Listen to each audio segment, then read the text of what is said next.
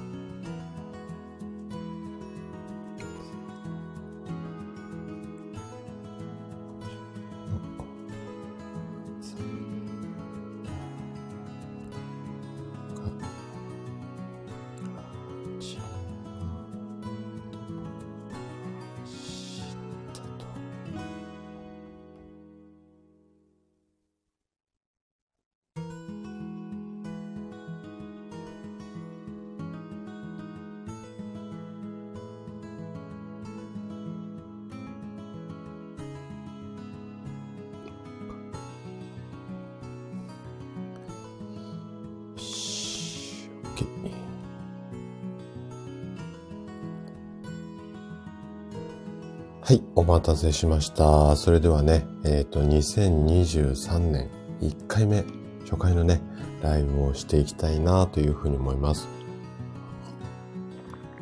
えっ、とね、今日のテーマは、えっ、と、今日のテーマなんだっけ？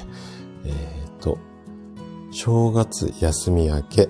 えーシャキッと大作戦と題して、まあ、休み明けにね、あのーなんだろう、あれこれ、こういうところに気をつけて生活をすると、あのーあんまり休みボケになりませんよって、そんな話をしていきたいなというふうに思っています。あ、猫さんおはようございます。来てくださってありがとうございます。今年もね、よろしくお願いいたします。ちょっとちょこちょことたまに配信されていますよね。はい。あの、聞かさせていただいてます。あの、スタイフライフを楽しんでるみたいで、はい。あの、すごくね、いい、いいなと思います。はい。あ、そうですね。明けましておめでとうございますですね。今年も、はい。こちらこそよろしくお願いします。今年もね、変わらず、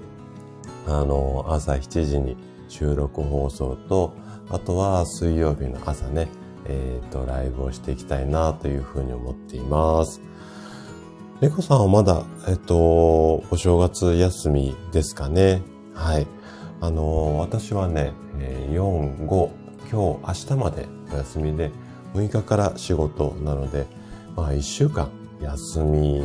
だったのでね、だいぶこう、体がちょっとなまってるような感じですかね。はい。あ、師匠おはようございます。来てくださってありがとうございます。はい。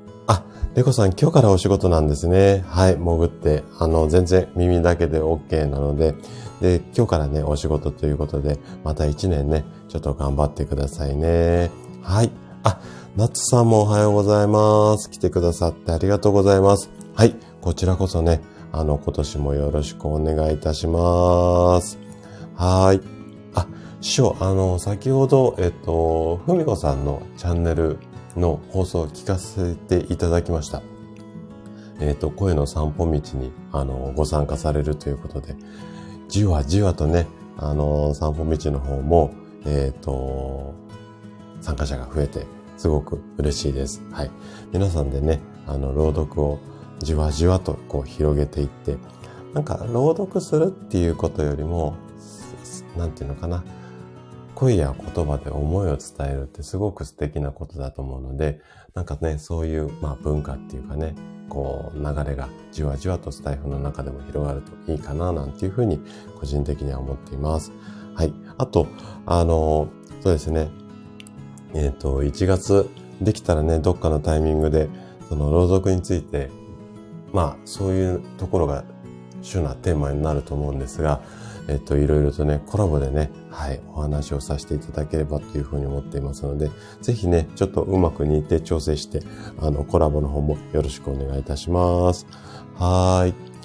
あ、夏さんもね、朝の準備で潜りながらっていうことで、もう全然、あのー、やるべきことをやりながらね、あのー、耳だけでも参加していただければ嬉しいです。で、今日はね、1月4日なので、ぼちぼち、こう、平常モードっていう方もいらっしゃるでしょうし、私もね、今日からこのライブと通常の配信を、えっと、いつも通りの朝7時のスタイルに戻していってます。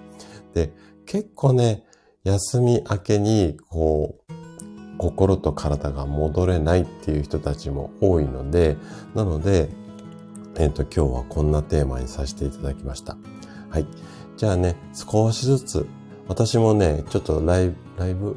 一週間、一週空いたのか、お休みだったので、ちょっとね、感覚があれかもしれないので、少しずつ本題の方に入っていきたいなというふうに思います。で、えっ、ー、と、皆さんはね、あのー、休み明け、結構不調になりやすいですかね。はい。あのー、結構、この連休明けって体調を崩しやすいよっていう方が、私の院のね、患者さんにも多いんですけれども、そんな方にね、いろいろとこう、アドバイスをさせていただいている内容を今日お話ししていこうかな、なんていうふうに思っています。あ、師匠は通勤電車の中なんですね。はい。もう今日からお仕事、ご苦労様です。私はごめんなさい。あと2日ほどお休みをさせていただきます。まあね、でも自分で仕事やってるので、通勤がまあ、院に行くのがないだけで、なんか、何かしらカタカタやってるので、まあ、どこまでが仕事で、どこまでがこう、休みかよくわかんないような、まあ、そんな生活なんですが、でね、あのー私の院でその休み明けのこう症状っていうかこう調子悪いっていう方の症状どんなことがあるのかななんていうのをちょっとねいくつかこうよくある症状ということでまず紹介していきたいなというふうに思うんですが。はい。ああかりさんも先ほどはありがとうございます。もう全然モグリンチョで OK です。もう休み明けもうそろそろ皆さんもシフト戻ってきてますあ戻ってきてるんですかね。おそらく今週ぐらいはちょっと人が少なめ。まあ、人がね、ちゃんと、なん、なんていうのか、全員シフトに入ってても、あかりさん多分めちゃくちゃ忙しい状態だと思いますので、はい。くれぐれも体調気をつけながら頑張ってみてください。あと、カレー、なんか私も聞きながら 朝からカレー食べたいなと思いながら先ほどのライブ参加させていただいてました。はい、ありがとうございます。はい。ということで、えっ、ー、と、あ、りゅうさんもおはようございます。いつもありがとうございます。今年もね、はい、よろしくお願いします。えっ、ー、と、正月三が日の配信も変わらずブレず、あの、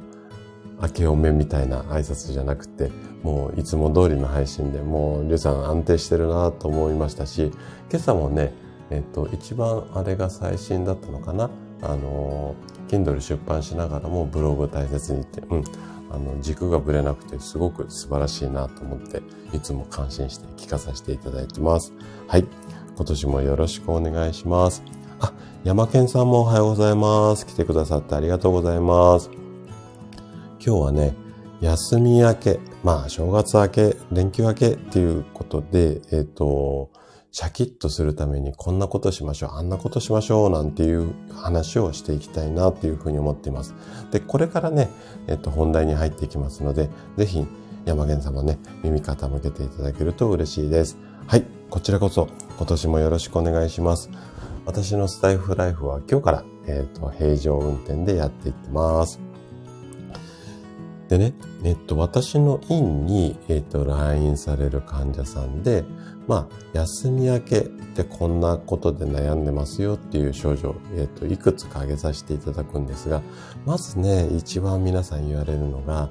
朝起きられないよ。それが苦しいんですよっていうような状態だとか、あとはね、胃腸の働きっていうか、胃腸の調子が、まあ、良くなくって、なんか胃がキリキリするっていう人もいれば、あの、便秘や下痢に悩んでるっていうような人もいたりとか、胃腸関連がちょっと調子悪いよっていう方も多いですね。あとは気分が憂鬱だったり、体がだるかったり。あとね、よくこれもあるんですが、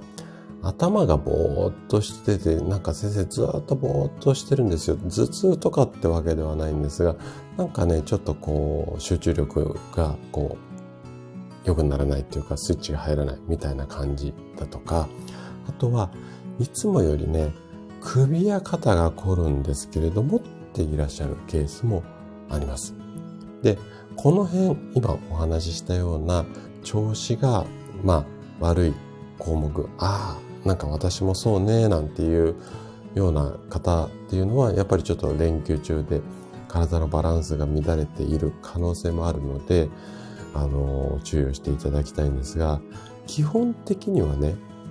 この連休明け調子が悪くなるっていうのは、まあ、いろんななんとか症、なんとか病っていう言い方あるんですが、あの、食事とか睡眠とかの普段のこう生活リズムが乱れてしまって、要はそれが原因で体内時計が崩れて、まあ、自律神経のバランスが崩れて調子が悪くなるっていう感じなんですが、イメージしやすい、えっと、表現で言うと、いわゆるこう時差ボケみたいな状態になっているんですよね。なので、まあ、時差ボケを解消するようなことをやっていきましょうっていうことになるんですが、まあ、具体的な方法をね、これからお話をしていこうかな、なんていうふうに思います。ちょっとコメントの方に戻りますね。あ、春夏さんもおはようございます。いえ、こちらこそ今年もよろしくお願いいたします。えっ、ー、と、今日からね、通常の配信4日なので、戻していきました。えっ、ー、と、朝ライブが今日スタートで、えっ、ー、と、裏ではね、通常の収録放送も配信していますので、ぜひね、今年も変わらずコツコツと続けていきますので、よろしくお願いします。はい。あ、ゆっきーさんもおはようございます。もう耳だけで全然、あの、結構ですので、はい。あの、こちらこそ今年もよろしくお願いします。変わらずね、健康のことを中心にお届けをしていこうかな、なんていうふうに思っています。で、今日は、えっ、ー、と、連休明けから脱出する、まあ、作戦っていうか、私なりの、こう、アドバイスっていうか、そのあたりをね、今日お話をしていこうかなというふうに思います。で、これからね、ちょっと具体的な方法に入っていきますので、ぜひね、あのー、皆さんお忙しいと思いますので、耳だけで、えっ、ー、と、参加していただければ嬉しいです。じゃあね、その時差ボケになっちゃうんですが、えっ、ー、と、まあ、連休明けって結構やっぱ気持ち的にね、こう、打つっていうか、なんか、休み明けてもらいたくないなっていうか、ちょっとこう、もやもやとしたこう感じになる方っていうのが非常に多いんですが、これね、まあ何が原因かっていうと、具体的な原因とすると、まあ5つぐらい考えられるかなと思いますので、まずはこんな原因がありそうだよっていうのを5つほど紹介して、で、この後に、じゃあその対策として5つぐらいまた方法をご紹介して、で、そっからあとはね、ちょっと私なりな独自な視点で、その連休明け、どういうふうに体や心をこうリズムを整えていけばいいのかっていうところを、まあ、具体的なシャキッと大作戦と題して、まあ、具体的な方法をお伝えしていこうかなというふうに思っています。で、最後にね、ちょっとだけおまけコーナーも今日付けさせていただきたいというふうに思っています。でね、えっ、ー、と、まず、連休明け、まあ、正月明け、まあ、うん、正月だけじゃなくて、ゴールデンウィーク明け、5月病なんて言ったりしますけども、この辺もね、ちょっとうつうつとするパターンというのがあって、で、まず原因の一つとして、連休の遊びすぎ。まあ、これが原因っていうか、遊ぶことは全然悪いことじゃないんですが、ここが楽しすぎて、現実に、まあ、戻りたくないよっていうようなパターン。これが、まあ、一つ目にありますよね。で、お休み中っていうのは、お友達だったり、ご家族と旅行だとか、あとは、まあ自分の好きなこと、趣味とかに没頭して、楽しい時間がすごく過ぎると思います。私もね、正月三が日飲んだくれてたのですごく楽しい時間だったんですが、この休日がね、充実すれば充実するほど、その反動で、まあ、仕事に行きたくないよ。だから、うんとちょっと嫌だなって思って、嫌だなって思ったのが気分が落ち込んでいく。そんなパターンですね。はい。まずこれが一つ目。で、二つ目。二つ目はこれはもう皆さんもイメージ湧きやすい。生活のリズムが崩れちゃう。で、えっ、ー、と、明日も休みって思うと、朝、やっぱりゆっくり起きても大丈夫っていう余裕があるじゃないですか。なので、夜寝る時間もちょっとだけ遅くなってもいいよって、まあ余裕がある状態なんですよね。で、えっと気持ちがリラックスするんですけれども、このリラックスしすぎっていうのもあんまり体にとっては良くないんですね。緊張しすぎがダメだ。だからリラックスしましょうっていうふうに思う方も多いんですが、反対にリラックスしすぎて緊張感がないっていうのもまた良くないんですよ。で、緊張しすぎ、緩みすぎ、どちらもしすぎに関して自律神経がやっぱり乱れてしまうので、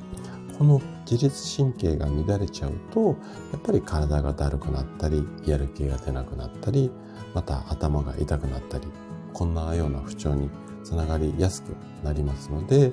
まあ、このあたりが一つ大きな原因かな、なんていうふうに思います。これが二つ目の原因ね。じゃあ、三つ目の原因。三つ目の原因何かっていうと、これは私も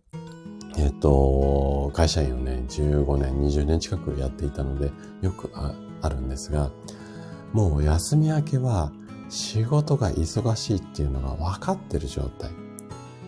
で、そうすると、よし、明日から仕事に行ってバリバリ仕事こなすぞって、なかなか思わず、やっぱり仕事行きたくないなって思ってしまうので、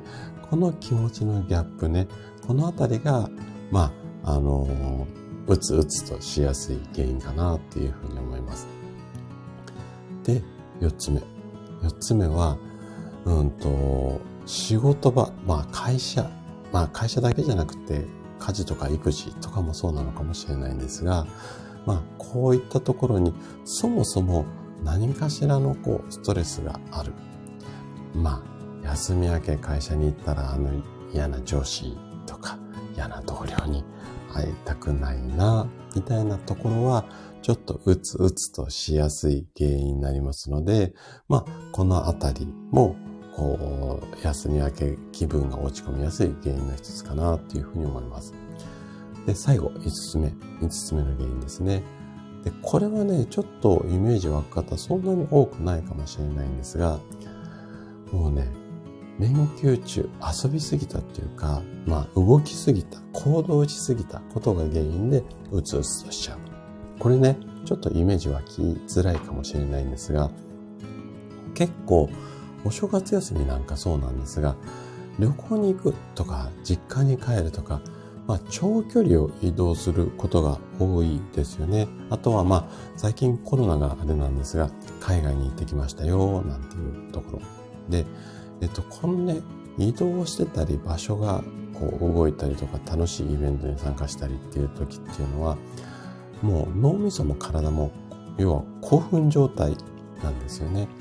で、ブワーってこう盛り上がった状態で夜もワクワクしたながら寝てって、要はずっと興奮状態で、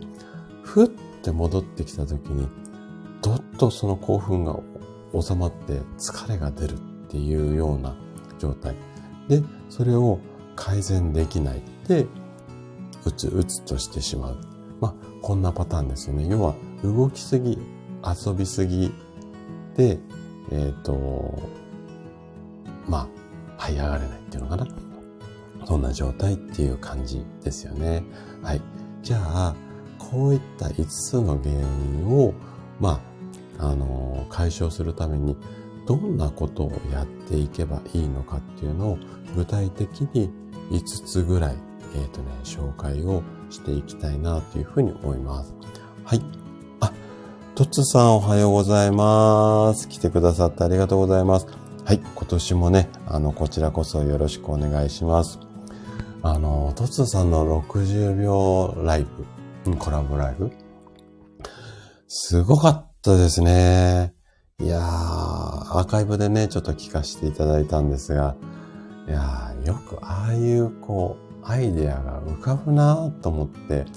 まあそのトッツーさんの企画力、もうすごく素晴らしいなと思うし、あとはもう参加された皆さんが本当になんか楽しそうでしたよね。まあ緊張されてる方もいらっしゃったかもしれないんですが、楽しそうだし、やっぱりこう、なんだろうな、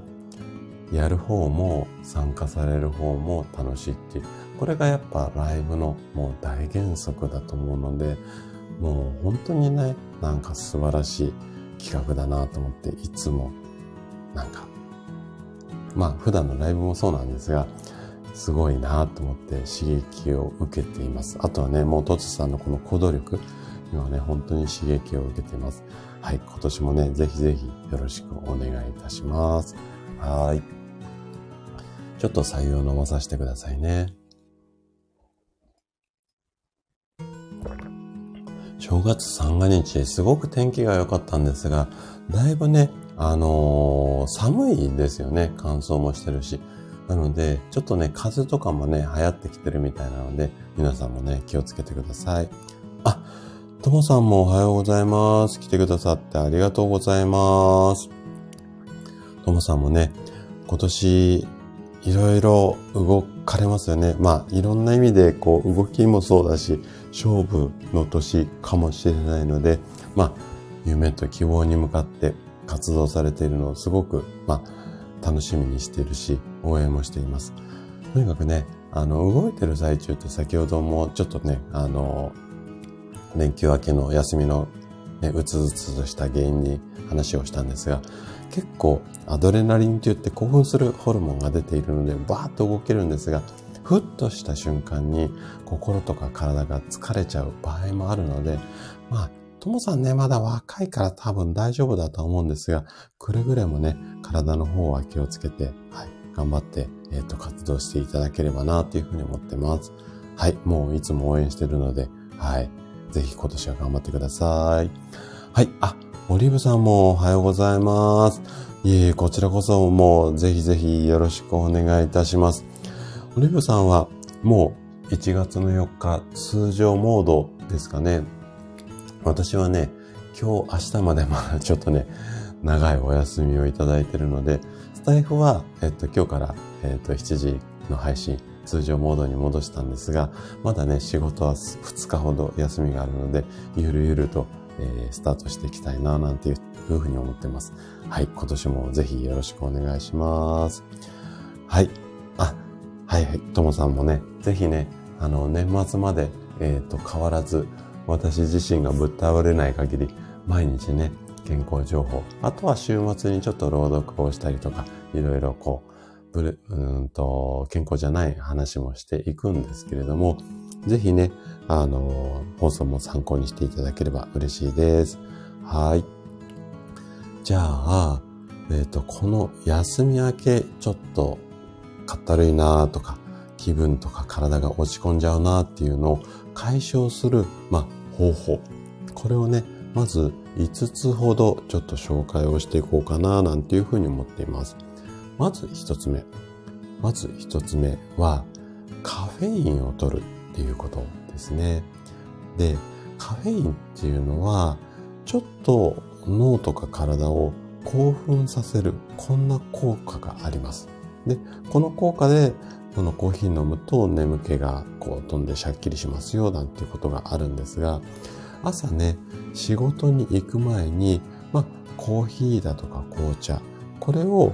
飲んでいただいて、ちょっと体にスイッチが入ると思いますので、これを、意識してもらいたいです。ただ、カフェインっていうのは、取りすぎてしまうと、興奮しすぎてしまうので、できるだけ、えっと、控えめにっていうか、一気にグビグビ飲まないで、ちびりちびり、本当にね、朝一杯、本当にカップ一杯、200ミリとか300ミリのコーヒーをクイって飲んで、で、えっと、スイッチを入れるっていうのがおすすめです。ただ、ただ、ここポイントなんですが、朝起き抜け、えっ、ー、と、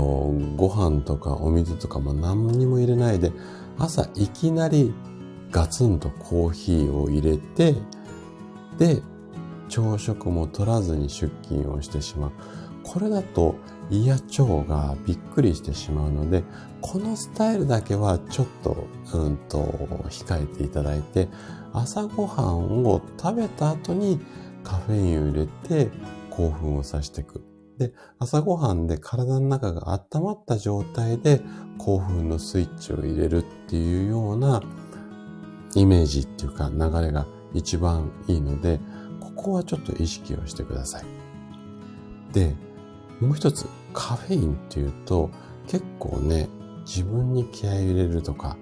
あのー、ちょっとエンジンかけたい時にエナジードリンクを飲むっていう方も多いと思うんですよ。またね、これはちょっと詳しく話をしようかなっていうふうに思うんですが、エナジードリンク、あの、飲むと元気になるって若い子たちの中で結構ね、流行ってはいますけれども、このエナジードリンクも、このカフェインがちょっと強めに入ってます。だから、これで興奮するっていうのもいいんですが、カフェインだけじゃなくて、お砂糖。お砂糖って実際のお砂糖じゃなくて、お砂糖もどき、人工のお砂糖がかなり一緒になって入ってます。で、カフェインと砂糖で脳を興奮させて、それで、うんと、気持ちとか体を奮い立たせる。これが、あの、エナジードリンクの一番本質の考え方なので、これね、やっぱりね、過剰摂取が非常に良くないです。ないので、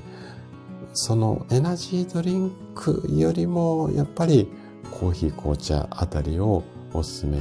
したいですね。できれば飲んでいただきたくないというふうに思います。はい。これが一つ目の作戦ですね。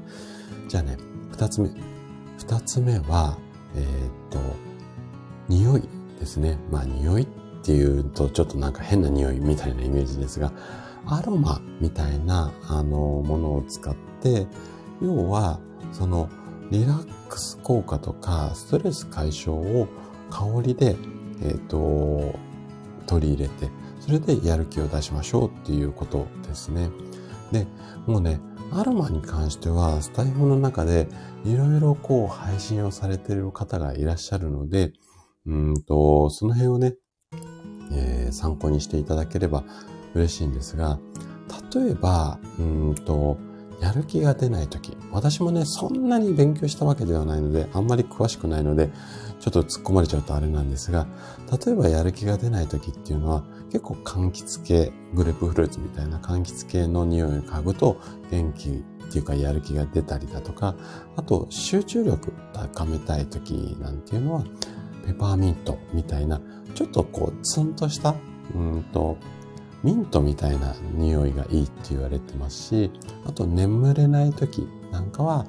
カモミールであったりとかラベンダーみたいなのがいいなんていうふうに言われたりしますよね。で、この辺はね、このぐらいしか私、アロマあんまり知識がないので、これ以上は突っ込まないように。でもね、香りって結構脳に刺激を入れやすい、あの、ものなので、その時その時でポンってこう力を出したい時は結構有効だったりしますので、まあアロマなんかを使うのもいいかななんていうふうに思います。はい。あ、職味さん、おはようございます。来てくださってありがとうございます。はい。昨日、職味さんにね、明日ライブやるんですか？って言われて、なんかもう全然昨日、翌日、今日がね、水曜日っていう感覚がなくて、通常の配信は4日からスタートしようと思ってたんだけど、あ、そっか、ライブやらないとって 私が思って、いや、何喋ろうと思って、それからパタパタと準備しました。はい。ありがとうございます。気づかせていただいて。はい。で、えっ、と、改めまして今年もよろしくお願いします。はい。そうですね、ともさん、あの、香りも大切ですよね。あの、パン屋さんの香りってすごいですよね。はい。あの、独特だし、こう、やっぱり、なんだろう。香りって脳にすごく刺激があるので、まあパンだけじゃなくて、あの、やっぱお腹空いてきちゃったりしますよね。いろんな食べ物の香りって。だから、やっぱりこれね、香りの刺激っていうのは体にもね、すごく、あの、あると思います。で、アロマ勉強されてる方なんかは、多分このあたり詳しいとは思うんですけども、本当にね、あの、花って香りって鼻から嗅ぐじゃないですか。で、鼻のこう穴の奥って脳神経にね、すごくダイレクトに伝わってるんですよ。だから香りの効果ってすごく即効性あるなっていうのは解剖学的に見てもあの理にかなってるっていうかまさにその通りだなっていうふうに思うので香りはね結構即効性あると思います。はい。ともさんは、パン屋さんの香りが私を幸せに。うん、幸せにできる香りってすごい、すごいですよね。はい。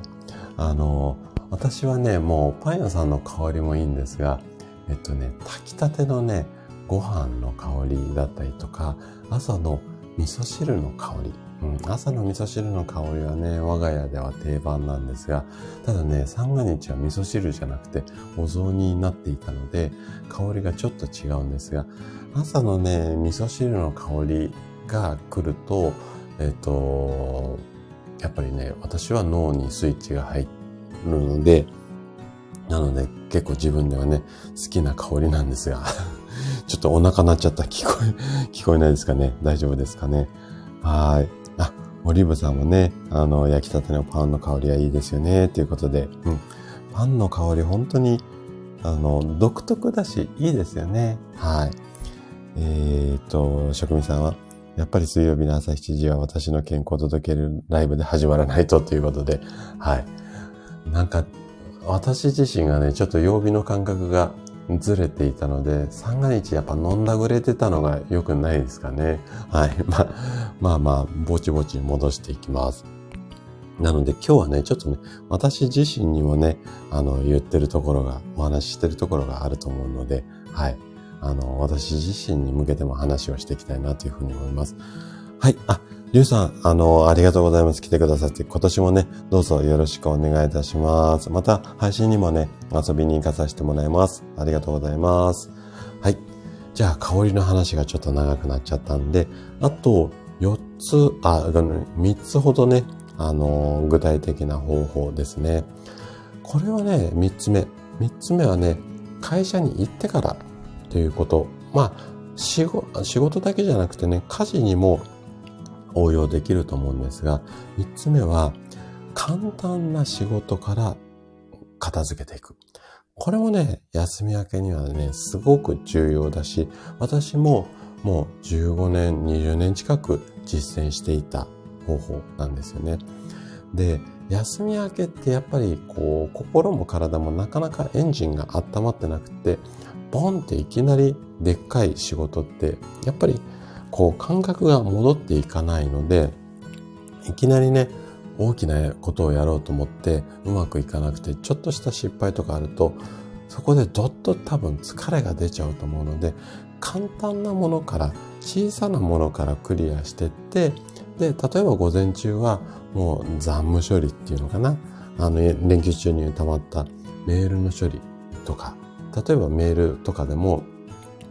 その重要な返事とかはちょっと後回しにして簡単な挨拶にに返事をするとか、あとは資料を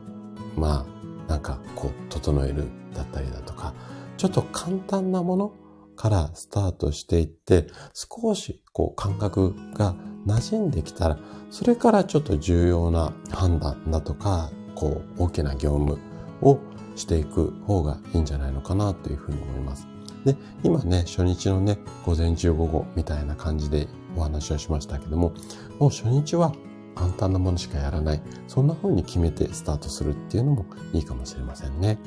で、三つ目が簡単な仕事から片付けていくってことですね。で、四つ目。四つ目は、出社してからになると思うんですが、まあ女性だったらね、あの、キッチン周りってことにはなると思うんですけども、このね、机の周り、ここを整理整頓。こっからスタートするなんていうのもおすすめだったりします。で、例えば、こう引き出しの中をちょっと整理してみたりだとか、あとはコード類をちょっとこうまとめてみたりだとか、あとはね、書類なんかをこう、うん、整理してみる。で、このね、整えるっていう、こう、掃除したり、こう、書類整理したり、整えるってことをすると、自律神経が整いやすくなります。うん。なんでこう掃除したり整えたりすると自律神経が整いやすくなるかっていうところを説明しようと思うと、またね、ここ10分15分かかってしまうので、ちょっと今日は割愛しますけれども、あのー、掃除とか整理をすると、本当にね、気持ちが落ち着いてきますので、まず、こう、行って会社に着いてとか、キッチンに立って、なんか、こう、なかなかスイッチが入らなかったら、まずは整理とか掃除をしてから、それから簡単な仕事から取り掛かる。こんな風にしていただけるといいんじゃないのかなっていうふうに思います。これがちょっとこう仕事面のこうアドバイスっつったら変なんですが、まあ方法ですね。で、最後。最後は、まあ、筋トレもしくは有酸素運動っていうあえて言い方します。筋トレだとちょっと激しすぎるなっていうあの思いも私の中であるので、まあ、筋トレかっこ有酸素運動をしてみるっていうことですね。で、これはちょっとね、この後も具体的に説明をするんですが、まあ仕事が始まる数日前、休み明け数日前から少しずつまあ、筋トレもしくは有酸素運動をしてみる。こんなのもおすすめです。で、筋トレ、まあ、要は体を動かすことっていうのは、まあ、大きなメリットっていうのがいっぱいあるんですね。例えば、こう、集中力が良くなったりだとか、あとは、ストレスに耐えうるような、こう、体の状態になってくることが多いんですよ。で、まあ、どうしてかっていうと、体の中の血の流れが良くなるんですよね。はい。なので、えっと、要は血を、血流を良くすることによって、まあ体にスイッチが入りやすくなるので、少し休み明け、体を動かすってことも意識をされるといいかな、なんていうふうに思います。はい。えー、ともさんの目標は、シックスパック。ああ、素晴らしいですね。シックスパックを目指す場合、まあ男性でも女性でもそうなんですが、えっ、ー、とね、腹筋の上の方、えっ、ー、と、溝落ちの下あたりですね。ここは比較的割れやすいです。普通に皆さんが思うような腹筋でも割れやすいです。なので、シックスパックの1段目、2段目、3段目ぐらいまでは結構すぐに、特に若い方なんかは筋トレするとなりやすいと思うんですが、このね、後半、後半がね、なかなか割れていかないんですよ。4段目、5段目、6段目。で、私もね、お腹にぐっと力を入れると、こんな53歳っていう年齢ですけども、上の段はまだかろうじて割れてます。ただ、下っ腹がやっぱり割れないんですよ。ここね、下っ腹っていうのは医学的にやっぱり胃や腸、あと女性だったら膀胱だとか子宮、大切な臓器が溜まっているので、その大切な臓器を守るために脂肪がちょっと厚めになってます。もう、これはね、体の構造上仕方ないんですよ。で、ここが反対に脂肪があんまりにも薄くなってしまうと、胃や腸が冷えやすくなります。女性だと子宮だとか膀胱が冷えやすくなります。だから、ちょっとね、調子を崩しやすいんですよね。うん。だから、えっと、シックスパック、まあ目指すのは全然問題ないんですけども、絶対になるぞっていうよりも、6じゃなくて3とか4ぐらいでも結構見栄えがいいので、そのあたりを100点にしてあげて、5番目、6番目、6パックになれば、もう、万々歳120点、200点っていうぐらいの方が、もしかしたら体に負担がないのかななんていうふうに思います。うん。ともさん、そうですよね。上はちょっと割れてるんですが、下っ腹って結構割れないですよね。じゃあ、どういうふうに、あの、下っ腹割ればいいのかっていうと、これね、足上げ腹筋みたいなことをやると、下っ腹に効くんですよね。で、えっと、腹筋みたいな感じじゃなくて、少しこう、中程度こう、お腹の下の方がプルプルするような、足を上げたままの状態で20秒とか30秒とか、できれば1分ぐらいこう、キープするような感じ。で、両足上げるだけでも結構しんどいですが、これね、足先を伸ばしたりだとか、足にちょっと重りを乗っけた状態でっていうような感じをやると、結構えっ、ー、と、下っ腹が割れやすくなります。あとは、外腹斜筋って言って、外側の、腹筋の外側の筋肉なんですが、これは体をひねったりねじったりするような、こんなちょっとこう、腹筋ってあるので、えっ、ー、と、外腹斜筋トレーニングみたいな感じで検索すると、いろいろ動画出てくるので、このね、えっ、ー、と、足上げと、そのひねりを加えたところ、ここが入ってくると、このシックスパックの脇の、こう、線っていうのかな、縦に割れるような、こう、段々畑の外側の線が両サイド入ってくるので、そうするとね、綺麗なシックスパックになりやすいので、はい。こんなのをちょっと意識していただけるといいかなというふうに思います。はい。あ、足上げともさんやられるんですね。素晴らしいですね。で、足上げ気をつけなきゃいけないのは、これね、頑張りすぎると、ちょっとね、腰痛になりやすいので、ここだけ注意ですね。はい。うん、ちょっと筋トレの話になっちゃいましたね。じゃあ、具体的にちょっと話戻して、休み明け、正月休み明けのシャキッと大作戦をここからね、話していこうと思います。で、今までのところの話っていうのは結構ネットとか、まあ本とかにも載ってるような話なので、こっからがね、ちょっとなかなか載ってないっていうか、あんまり聞いたことないような話だと思いますので、ぜひね、あのー、ご参加されてる方はここから。で、アーカイブでね、もし聞かれるような方はこの辺、あの、注意して聞いていただけると嬉しいかなというふうに思います。じゃあ、ちょっと採用飲ませてエンジン、あのー、開けさせてもらいますね。あともさん、はい、ありがとうございます。はい、あのー、ここからね、ちょっとあのー、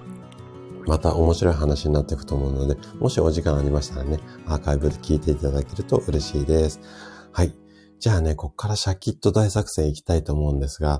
まず、えっ、ー、と、どんなことを具体的にやっていただきたいかっていうと、まだ今、皆さんがもしね、連休中であればということなんですが、休み明け前日、もしくは2日前ぐらいから、こんな感じで過ごしていただきたいなっていうことをお話ししていくんですが、まず、寝る時間に関わらず、平日と同じ時間に朝は起きるようにしましょう。これを休み明け前日もしくは2日前、3日前からもう平日と同じ時間に起きるようにしましょう。これで、まあ、乱れた体内時計を、まあ、うんと、整えていくってことをやっていくんですが、まあ、夜はね、100歩譲って、夜も早く寝た方がいいんですよ。夜も早く寝た方がいいので、夜早く寝た、寝てほしいんですが、どうしてもちょっとダラダラって過ごしてしまうっていう方は、まあそこはそことして置いといて、ただ、朝はもう会社に行く、もしくは仕事、あの、家事スタートする。同じ時間に起きるようにしてみてください。はい。まずこれですね。で、次に、胃腸の調子を整えていってもらいたいんですね。で、お正月っていうのは結構その例えばねゴールデンウィークみたいなお休みと比較しても暴飲暴食特にお酒ですよね。ここはちょっと私も耳が痛いんですがになりがちです。でいつもと違ったもの、おせち料理とかお餅も含めてね、いつもと違ったものを食べやすいので、胃腸に負担をかけてる状態になってる方がほとんどなんですよね。なので、まず脂っこいものだとかお酒をちょっとこの前日とか前々日ぐらいから控えて消化がいいもの。消化がいいもの、どんなものがいいのっていうと、基本的には食物繊維って言われるものなんですが、まあね、消化いいもの何とかって、うん、消化いい食べ物とかってググっていただくと、もうね、ポンポンポンポン出てくるし、皆さんもなんとなくこの辺消化いいなっていうものをパッと思い浮かぶ方も多いと思うので、ここはあえて説明しませんが、そういった感じで食事のね、内容をちょっと工夫していただけるといいんじゃないのかなっていうふうに思います。で、三つ目。三つ目のちょっと対策とすると、もう休み明けにね、楽しみを用意しておく。これもね、一つえっ、と、いいかなというふうに思います。これね、私は個人的には目の前の人参大作戦なんて言ったりしてるんですが、楽しみがあるとね、休み明けのこう、うつうつとした気持ちっていうのは、少しこう軽減されると思うんですよ。あの、反対に、連休前に、あの、お正月はね、海外行くんだとか、こう楽しみあると、やっぱりワクワクしたじゃないですか。これを逆手にとって、休み明けに、こう、なんていうのかな、自分で楽しいことを用意しておくんですね。例えばなんですが、えっ、ー、と、連休明け、出勤の初日には、新しいスーツだとか靴、うん、女性だったらよくわかんないですけど、えっ、ー、と、新しい、こう、口紅にしてみたいだとか、こう、ピアスをしてみたいだとか、うん、なんだろうね、バッグを用意してみたりとか、何かこう、これ身につけていこうとか、これ着ようみたいなものでもいいですし、あとは初日終わった後に、どこどこの美味しいケーキを買って帰ろうとか、ね、会社の近くに何かこう、好きなものあるかもしれないですね。ランチは、なんか、こう、お気に入りのあそこのお店に行ってみようとかっていうのもいいし、あとは、そうですね、なんかうん、会社の気の置けない仲間と初日終わった後、新年会と称して飲みに行こうとか。要はなんか楽しくなって行きたくなるような、まあ、予定を入れておく。こんなのを事前にこう仕込んでおくと、まあ前日とか前々日なんかはいいかなというふうに思います。はい。じゃあね、今度は明日から仕事だよっていうところ、その最終日、連休最終日の過ごし方ですね。これはね、ちょっと2つほど作戦をご用意させてもらったんですが、えっ、ー、とね、お風呂。お風呂はね、ちょっとぬるめのお湯に長い時間浸かるようにしてみてください。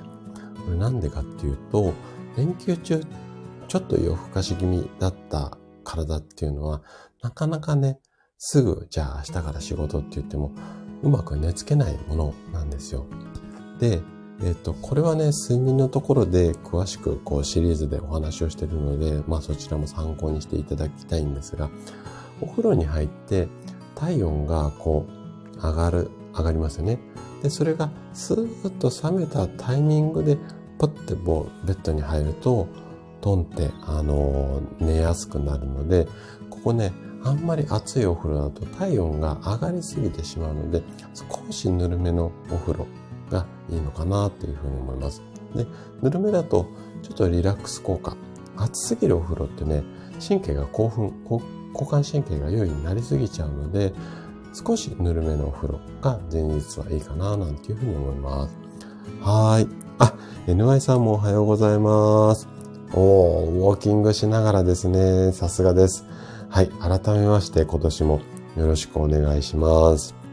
ね。あのー、この前もね、ちょっとお話ししたんですが、朝英語を聞きながらね、カタカタやるのはやっぱりいい感じですよね。この前参加させていただいて。で、本当になんか、井上さんも正月早々、あんまり生活のリズム、あの、ブレてないですよね。さすがだなと思っていて、で、今年もね、水泳は多分、ぼちぼちと続けられると思いますので、ぜひね、あの、体も頑張っていただいて、体調子いいとね、歌声も、あの、いい状態が続くと思いますので、井上さんの歌はね、いつも楽しみに聴かさせていただいてますので、はい、あの、ぜひ、心も体も元気に過ごしていただけると嬉しいです。はーい。えー、あ、みぐさんもおはようございます。明けましておめでとうございます。来てくださってありがとうございます。今年も、はい、ぜひぜひよろしくお願いいたします。今日はね、休み明けをスパッとこう切り替えるような脱出大作戦みたいなお話をさせていただいて、今ね、具体的な方法を、あの、お話をしていってます。はい。あ、いやー、井上さん全く狂いません。もう素晴らしいですね。いつもより、そうですよね。朝の英語ライブ、いつもよりちょっと早い時間でしたもんね。私が起きてすぐぐらいの時に、今朝もね、ライブやってたし、うん、あのー、すごくこう、いい状態だと思います。はい、素晴らしいです。あ、やなさんもおはようございます。あの、明けましておめでとうございます。今年もね、ぜひぜひよろしくお願いします。ツイッターのお写真もほぼすべて拝見させていただきました。はい。お正月からね、あのー、箱根駅伝、生で見られたようで、素晴らしいですね。あと、あのー、どこだっけ？青学さんでしたっけ？あのー、応援団の女性が学ラン着てる写真なんかも、あの、アップされてて、ツイッターの方に。あれ、すごいですね。女性が学ラン着るのってなかなかね、今、あの、見れない光景だと思いますので、はい、あので、もうお仕事ね、ヤナさん始まってるみたいなので、ぜひね、今年も、あの、心と体が健康にあの、頑張っていただけると嬉しいです。今年もね、ぜひぜひよろしくお願いします。はい。じゃあね、ちょっと、えっ、ー、と、本題の方の戻っていって、で、えっ、ー、と、そうですね、連休最終日の、えー、過ごし方っていうことで、まず、ぬるめのお風呂に入りましょうっていうことですね。あと、もう一つ、もう一つなんですが、寝る前のだいたい1時間くらい目安でいいんですが、寝る直前までにスマホだとかテレビを、まあ YouTube とかもそうなんですが、見るのをちょっとお休みをして、えっ、ー、と、脳みそを興奮状態じゃなくして、それから休むようにしてみてください。はい。でね、やっぱり、こう、明かりを見ている、明かりっていうか画面を見ていると、脳に、あの、どうしてもね、ずっと刺激が入った状態になります。で、そっからすぐに寝ようと思っても、体は休んでるんだけども、脳みそがやっぱり休んでいない状態になってしまうので、うんと、寝てても脳が興奮状態。で、そのまんま、あの、朝になってしまうと、どうしてもね、疲れが取れづらい形になるので、目安とすると、寝る1時間前からは、もうスマホとか、うん、パソコン、テレビの画面をできるだけ見ないようにしていただけるといいかなというふうに思います。これが休みの前の日ですね。今日がね、休みの前の日っていう方もいらっしゃると思うので、こんな感じで過ごしていただけるといいかなというふうに思います。で、じゃあもうお仕事始まっちゃったよとかえー、今日からお仕事だよっていう人に、休み明け初日の過ごし方なんですが、これはね、さっきの5つの対策とちょっと被ってくるところもあるんですが、今日から仕事っていう日の朝、朝に関しては、いつもより10分から15分早く起きるようにしてみてください。で、これね、早起きちょっと辛いかもしれないんですが、どうしても朝パタパタパタパタしがちになってしまうと思うんですよ。で、もう朝わーって支度をして、で、いつも乗る電車にギリギリにこう駅まで走って、で、やっとこさ電車に乗り込んで、はぁはぁはぁっていう状態だと、もうね、朝起きてからずっとね、もう交感神経が優位になりっぱなしなので、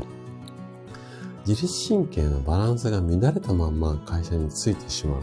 こんな状態になっちゃって、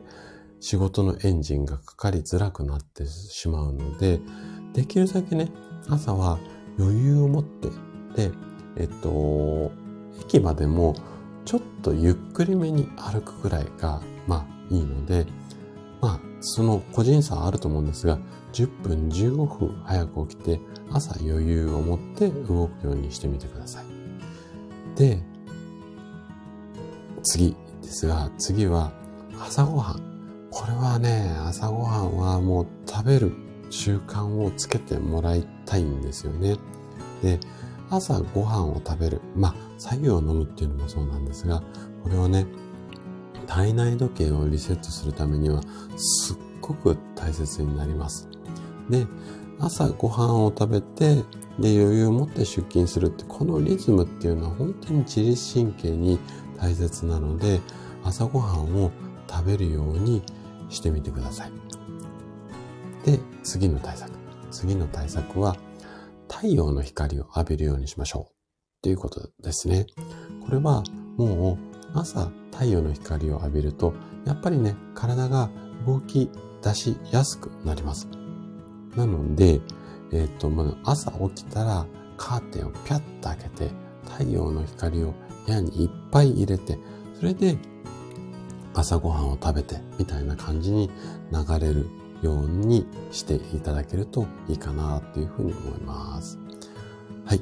で、これはね、今度は、えっと、出勤してからになると思うんですが、あとね、二つほど休み明けのシャキッと大作戦を紹介したいと思います。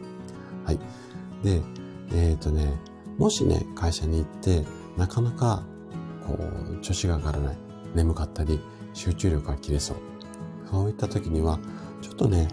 ガムを噛んでみたらどうでしょうかね。で、顔の筋肉、特に顎とか、こう、口の付け根とか、歯の刺激なんかがあると、やっぱりね、集中力が増しやすくなるんですよ。これ細かい説明はちょっと置いときますけれども、なので、できたらミント系のガムなんかを、まあ、会社でガム噛んでいるのが許容されるとかっていうところってなかなか難しいと思うんですが、ちょっと、まあ、工夫できたら、えっ、ー、と、ガムなんかを噛んで、ちょっとリフレッシュすると、あの先ほどね、アロマのところでも話をしたんですが、ちょっと柑橘系の香りとか味を入れると脳に刺激が入るので、まあそんなこともやっていただけるといいかなというふうに思います。はい。あ、メグさんがぐっすり眠れない感じなのわかりますということで、そうですね。あの、来てからしゃっきりしようっていうふうに思う方が多いんですが、もうね、寝る前から翌朝シャッキリするのって寝る前から結構勝負が決まってるところもあるので、できたらね、睡眠から、まあ、あのー、工夫していただけるといいかなというふうに思います。はい。じゃあ最後の対策。最後の対策は、これはもうね、休み明けでちょっと仕事のミスが増えてしまったりだとか、うまくこうこなせない自分っていうのも出てくると思うんですよ。で、こうなってしまっても、まあ、慌てない、落ち込まないっていうことですね。で、まあ、長期間ね、一週間前後、皆さんお休みをされていたので、休み明けいきなりガンガン仕事ができる方の方が反対に変わってますから、はい。休み明けが調子が上がらなくても、まあまあ普通ですよ。それが、まあ、正正常っていうか普通だと思うので、ここは、まずは今日一日。で、明日はもうちょっとリズム整えてやっていけるよっていう感じで、少しずつ元に戻していくっていう感じで、慌てないっていうのがいいと思います。で、慌てないこと、そういう余裕が持てることで、反対にリラックスができて、調子が戻りやすくなるので、こんなところも意識されるといいかなというふうに思います。はい。ここがね、具体的な慌てないっていうか、休み明けのシャキッと大作戦の内容になりました。はい。じゃあね、そろそろ8時になったので、最後、最後まで聞いてくれた方に、ちょっとね、おまけを、えっ、ー、とね、えー、おまけのプレゼントを話をしていこうかなというふうに思うんですが、はい。あ、藤井岡さん来てくださってありがとうございます。明けましておめでとうございます。今年もね、ぜひよろしくお願いいたします。あ、大作戦ぜひぜひ楽し、あの、試してみてください。で、もうね、お仕事始まっちゃった方はね、ちょっと前日の過ごし方なんていうのは、ちょっと遅かったかもしれないんですが、まあ参考にしていただけると嬉しいです。じゃあね、最後。最後は、ちょっとおまけコーナーなんですが、今ね、お話ししたようなこと、もしくは、あの、ちょっとうつうつとしたような状態がうまく切り替わらないとき。で、どう、どういうふうにすれば具体、具体的にいいのかっていうところをね、ちょっと私の言葉じゃなくて、人の言葉を借りようかなと思って言ってて、今日のおまけコーナーは、毎週土曜日にはやってるんですが、本のね、紹介、書籍の紹介をしていきたいなというふうに思います。はい。職人さん待ってました、おまけコーナー。今日はね、つぼ押しじゃなくて本を紹介していこうかなというふうに思います。えっ、とね、タイトルが、人生うまくいく人の感情リセット術。うん、もう一回いきますね。人生うまくいく人の感情リセット術。こんな本になります。で、書かれているのが、ちょっとね、難しいお名前なんですが、樺沢志音先生って言って、まあ、もともとはね、精神科の先生なんですけれども、最近はだいぶ、あのー、なんだっけ、本を書かれています。で、もともとね、えっ、ー、とね、札幌医科大学だったかな？そこの、えっ、ー、と、出身の先生で、かなりね、えっ、ー、と、いい本書かれていますね。で、最新作、最新作ね、これね、まだね、ちょっと私も読み切れてないんですが、言語化の魔力っていう本なんですが、こちらはね、かなり売れています。で、言葉、発した言葉で脳が刺激をされて、それで心や体が元気になりますよっていうような、えっ、ー、と、ことを提唱されている先生なんですが、このね、言語化の魔力、もうね、えっと、言葉に出すだけで病気治っちゃうよっていうような、えっと、本みたいなんですが、はい。職人さんもご存知ですかね？はい、そうですね。YouTube でもすごく人気があって、えっと、話し方もそうですし、書いて、書いてあることも至極まとってすっごい私が上から目線なんですが、結構ね、読みやすい、あの、すっごい精神科の先生って結構本書かれてる先生多いんですが、タイプがね、二つに分かれると思うんですよ。すごくね、こう、きちんとこう、医学的に基づいて書かれているっていうか、まあ、方と、優しく噛み砕いて書かれている方。で、樺沢先生はどちらかというと優しく噛み砕いて、すごくね、読みやすい本なんですよね。で、この人生うまくいく人の感情リセット術っていう本は、私もね、何度か読んでるんですけれども、あのね、切り替え方っていうのが、もうね、なんていうのかな、えっと、こんな方法もありますよ、あんな方法もありますよって、いくつも紹介されているので、まあ、休み明けだけではなくって、うまくね、こう、切り替えが上手じゃない方っていうか、まあ、なんていうのかな。人間ってやっぱり切り替え上手じゃないと思うんですよ。なので、このあたり結構ヒントが満載なので、こんな本なんかもね、ちょっと通勤途中に読むとかっていうのもいいかなというふうに思って、今日はおまけコーナーにさせていただきました。はい。ということで、えっ、ー、と、新年一発目の、あのー、ライブ放送を今日お伝えしたいことはすべてこれで終了になります。はい。あ、藤井さんも、あのー、好きということで、はい。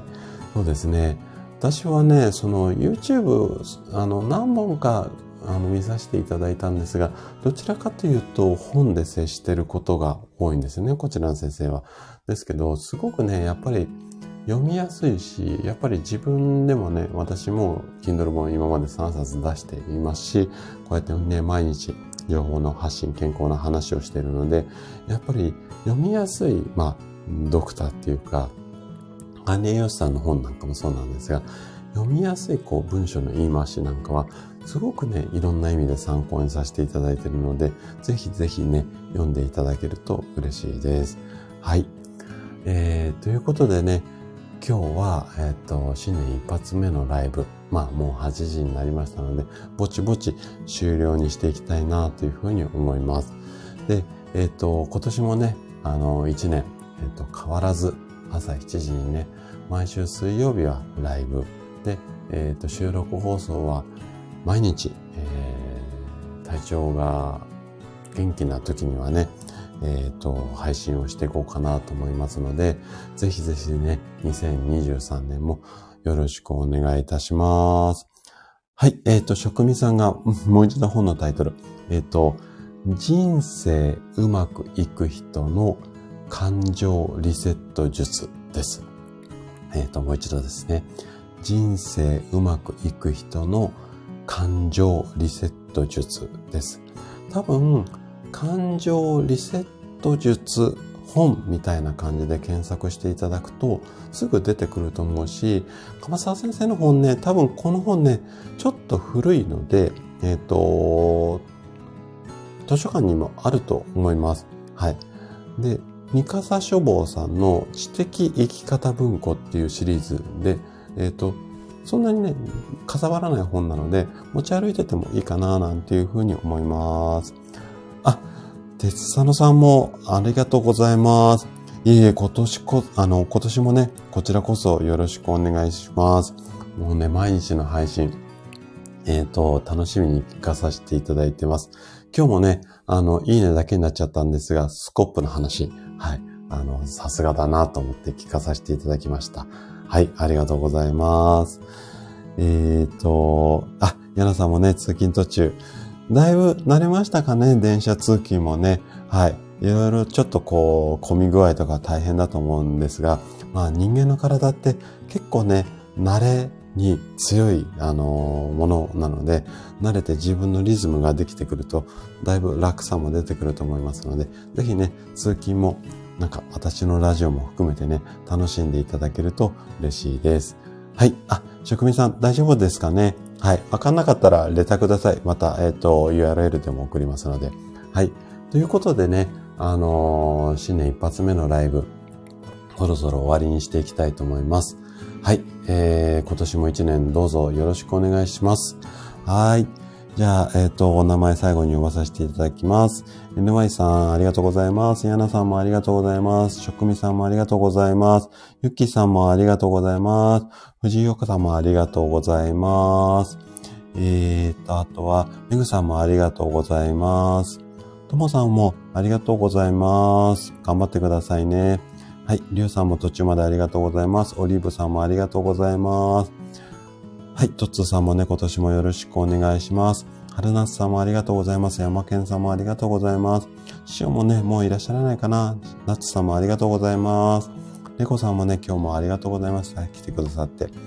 ではでは、えっ、ー、と、今年も一年、そして今日も一日、えー、素敵にお過ごしください。また、えっ、ー、と、来週の水曜日お会いしましょう。はい、それでは失礼します。ありがとうございました。